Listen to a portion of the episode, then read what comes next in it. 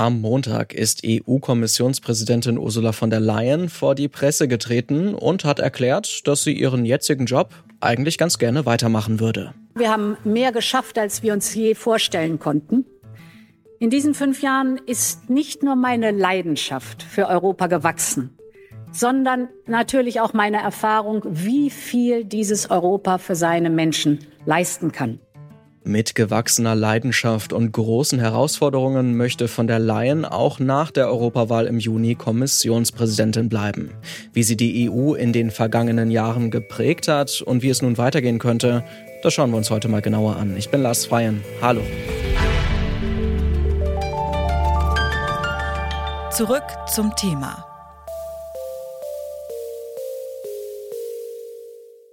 Auf den ersten Blick ist Ursula von der Leyen eine klare Kandidatin für den Chefposten der EU-Kommission gewesen. 2019 vorgeschlagen als Kandidatin aus Deutschland vom französischen Präsidenten Macron und verhandlungssicher in den wichtigen Sprachen der Union.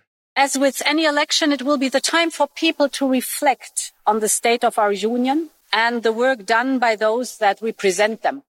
La Commission a fait des propositions détaillées ambitieuses pour atteindre en 2030 notre objectif de 55% de réduction des gaz à effet de serre. Doch auch nach fünf Jahren an der Spitze der Exekutive hat von der Leyen die EU tatsächlich nachhaltig geprägt. Aus der Sicht vieler zum Positiven. Die Bilanz fällt auf jeden Fall positiv aus, was einfach auch daran liegt, dass von der Leyen in einer ganz besonderen Zeit Kommissionspräsidentin geworden ist. So bewertet Hans von der Burchert diese Zeit. Er ist Chefreporter Deutschland beim Politikmagazin Politico Europe. Die EU-Kommission, die hat unter Ursula von der Leyen zum Beispiel den Umbau der Wirtschaft hin zu mehr Nachhaltigkeit vorangetrieben. Stichwort Green New Deal. Wir erinnern uns aber auch an die Krisen der vergangenen Jahre, Corona-Pandemie, Russlands Angriffskrieg gegen die Ukraine, aber auch die USA unter Trump oder das immer aggressivere Auftreten Chinas. Diese globalen Krisen, die haben die EU verändert. Die Union reagiert mit dem Einkauf von Impfstoffen, der klaren Unterstützung der Ukraine und unterstützt auch großzügig die heimische Industrie. Alles auch geopolitische Maßnahmen. Ich habe Hans von der Burchardt deshalb gefragt, ob sich die EU unter von der Leyen zu einem geopolitischen Akteur weiterentwickelt hat. Sehr stark hat sie sich da weiterentwickelt. Äh, also man muss sich das ja vorstellen, wenn wir über Europapolitik noch äh, vor vielleicht zehn Jahren gesprochen haben, dann war es vielleicht die Finanzkrise, die uns bewegt hat, äh, dann war es sonst irgendwelche EU-Regulierungen und jetzt geht es halt wirklich um große geopolitische, aber auch wirtschaftliche Fragen, die durch Brüssel bestimmt werden. Also geopolitisch natürlich. Wir gucken jetzt, wie gehen wir mit China um, äh, gerade auch den massiven Subventionen, die China einsetzt, um seine Stellung auf strategischen Märkten wie dem Automarkt für elektrische Autos ganz stark zu stärken und damit eben auch Deutschlands Vormachtstellung angreift. Da ist eben die Europäische Kommission dabei zu prüfen, ob man da nicht ja Anti-Subventionszölle einführt. Natürlich mit den USA, Donald Trump Rückkehr, da haben wir schon einmal erlebt, dass da Handelszölle gedroht werden. Auch da ist natürlich die Kommission gefragt. Aber es gibt eben auch bei ganz anderen Bereichen, also zum Beispiel das Verbrenner aus und solche Fragen. Also das sind wirklich große strategische Fragen, die eigentlich uns alle betreffen, sei es entweder, weil wir dann die Auswirkungen dieser geopolitischen Entscheidungen wirklich in unserem alltäglichen Leben spüren, Stichwort Spannung mit China oder vielleicht auch den USA, oder eben weil wir sie ganz konkret spüren, weil die Verbrenner jetzt verboten werden. Also man merkt da doch wirklich, dass in den letzten Jahren jetzt gerade unter von der Leyen und zwar nicht nur durch sie, sondern natürlich auch beflügelt durch die gesamte Richtung, in die sich die Welt jetzt bewegt, aber dass da wirklich Europa doch nochmal deutlich an Wichtigkeit gewonnen hat und äh, es, ich sag mal, um es ganz krumm zu sagen, es geht jetzt nicht mehr um irgendwelche Regulierungen von äh, Bananen, sondern es geht wirklich um die wichtigen Dinge. Die wichtigen Dinge auf jeden Fall. Das ist ja auch im Green No Deal durchaus der Fall, dass da viele Dinge neu geregelt werden sollen. Wirtschaftlich vor allen Dingen auch mit Blick auf eine klimafreundliche oder klimafreundlichere Industrie und Wirtschaft. Äh, Verbrenner aus hast du gerade genannt. Wir haben aber auch natürlich die Bauern, die in ganz Europa gerade nicht besonders zufrieden sind mit den Maßnahmen, die getroffen werden.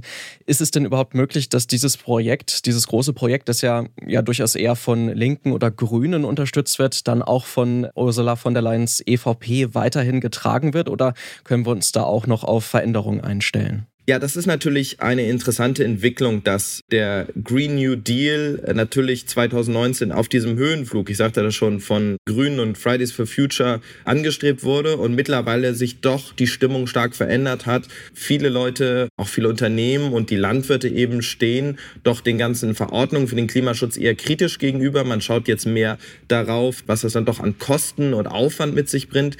Gleichzeitig sehen wir doch, wie dramatisch die Temperaturen ansteigen und keiner kann jetzt wirklich ernsthaft den Klimaschutz nach hinten stellen wollen.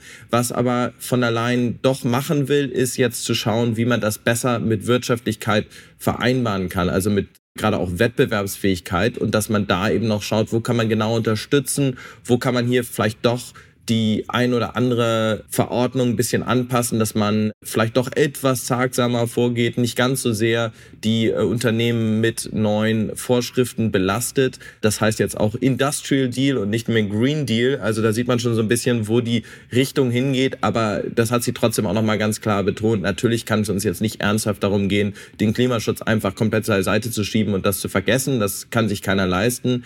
Aber man will halt eben doch noch viel stärker schauen, wie man das zu einem wirtschaftlichen Erfolg machen kann. Das ist natürlich schnell so mal gesagt. Wir wollen jetzt einfach mehr auf Wettbewerb schauen und auf Wirtschaftlichkeit. Das sind schöne politische Sonntagsreden. Ob das dann tatsächlich so in der Umsetzung gelingt, das muss sie noch zeigen. Dann blicken wir doch noch mal kurz ein bisschen in die Zukunft und nehmen mal an, dass Ursula von der Leyen dann doch wiedergewählt wird als Kommissionspräsidentin. Vor welchen größten Herausforderungen wird sie denn dann stehen und wie würdest du dir diese zweite Amtszeit vorstellen? Würde das so sein wie in der ersten oder würden wir dann wirklich substanzielle Änderungen sehen? Ja, also die substanzielle Änderung, ich sprach es ja schon gerade an, jetzt von Green Deal Richtung Industrial Deal, also stärkerer Fokus auf Wettbewerb, stärkerer Fokus eben auch auf äh, Verteidigung und Sicherung der EU-Außengrenzen. Also auch da, äh, was natürlich Migration angeht, das bleibt weiterhin ein heißes Thema und da will sie natürlich auch mehr Richtung dem rechten Wählerspektrum schauen, auch weil wir jetzt wahrscheinlich im nächsten Europäischen Parlament mehr rechte oder auch sehr rechte und euroskeptische Parteien haben werden, beziehungsweise die mehr Abgeordnete dort sitzen haben werden. Das wird sich sicherlich verändern.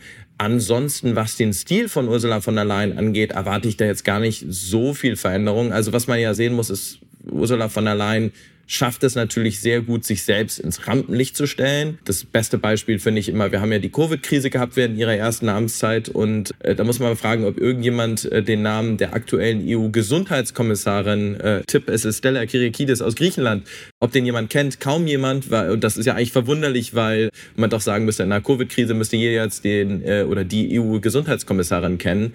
Das ist eben nicht der Fall, weil Ursula von der Leyen eigentlich all diese großen Rampenlicht-Ankündigungen an sich gezogen hat. Davon werden wir mehr sehen, also von dem, äh, ja, wie man schon sagen muss, typischen von der Leyen-Stil, wie man ihn auch in Deutschland kennt, auch schon zu Zeiten als Verteidigungsministerin. Das wird weitergehen. Aber ja gut, sie wird sich natürlich in diesem geopolitischen Umfeld weiter viel bewegen. Sie wird äh, viel unterwegs sein in Washington, aber auch in Peking und dort Handels- und politische Gespräche führen. Sie ist ja auch bei diesen ganzen anderen großen Gipfeln dabei, dem G20, dem G7 etc. Also da können wir mehr auch von dieser geopolitischen Kommission erwarten. Wenn für Ursula von der Leyen dieses Jahr alles nach Plan geht, dann wird auch in Zukunft niemand die Gesundheitskommissarin der EU kennen. Von der Leyen steht für eine starke Personalisierung der EU. Dadurch ist die EU präsenter geworden und gerade auch die Kommission scheint mehr Einfluss auf die internationale Politik und die Wirtschaft zu haben.